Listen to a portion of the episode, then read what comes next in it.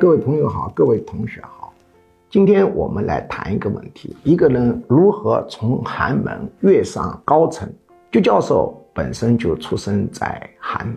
小时候，我人生的三个最大的理想就是长大了以后每天能吃一个肉包子，还有就是有机会买可乐，一口气能吃个饱。第三个理想就是每天翻山越岭去读书，特别是晚自修。翻山越岭回家还要过坟地，经常看到鬼火，实在是太可怕了。总想有个代步的工具，早点回家。那时候自行车是不敢想，汽车做梦也没有。山区里头跑得最快的就是狗，我经常梦到有几匹大狗拉着狗车去让我上学，我感到非常的幸福。当然，一个人要进行阶层跃升，是多因素的复杂的。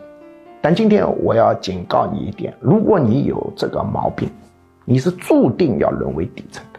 就是什么呢？你以父母或者你的妻子、老公、兄弟姐妹、同学、朋友遇到大事，跟他们进行商量。为什么遇到大事跟他们进行商量？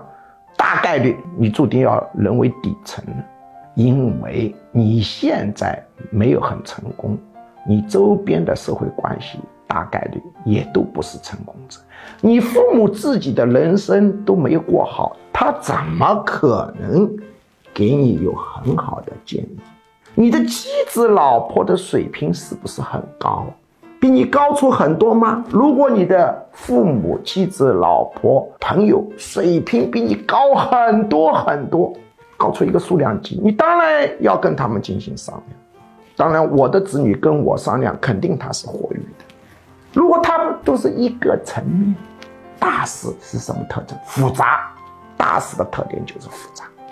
复杂问题的决策，你跟决策能力差的人进行商量，你说你的结局是什么？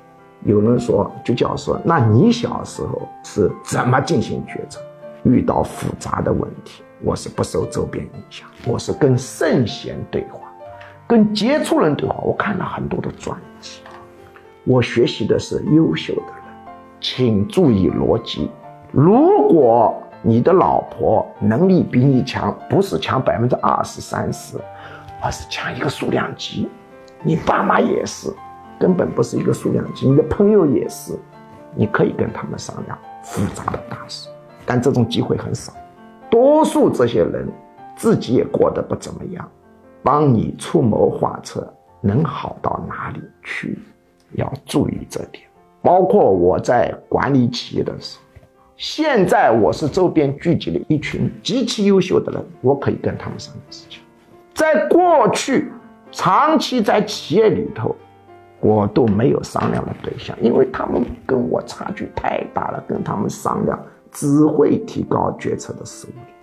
甚至有的企业销售额到了百亿级，我在做管理决策的时候都是孤独的，没有人商量的。很多商量只是为了动员，让他们有尊重感，并不是真的商量。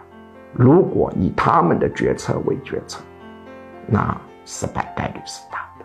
注意逻辑，他们都没有成功，凭什么？